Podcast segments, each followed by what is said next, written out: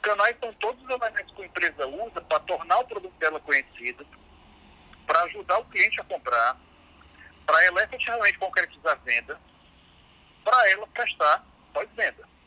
Então, se em, um desses, em uma dessas fases dos canais da empresa, se você comete erros, se você comete falhas, dificilmente o cliente vai voltar a comprar com você.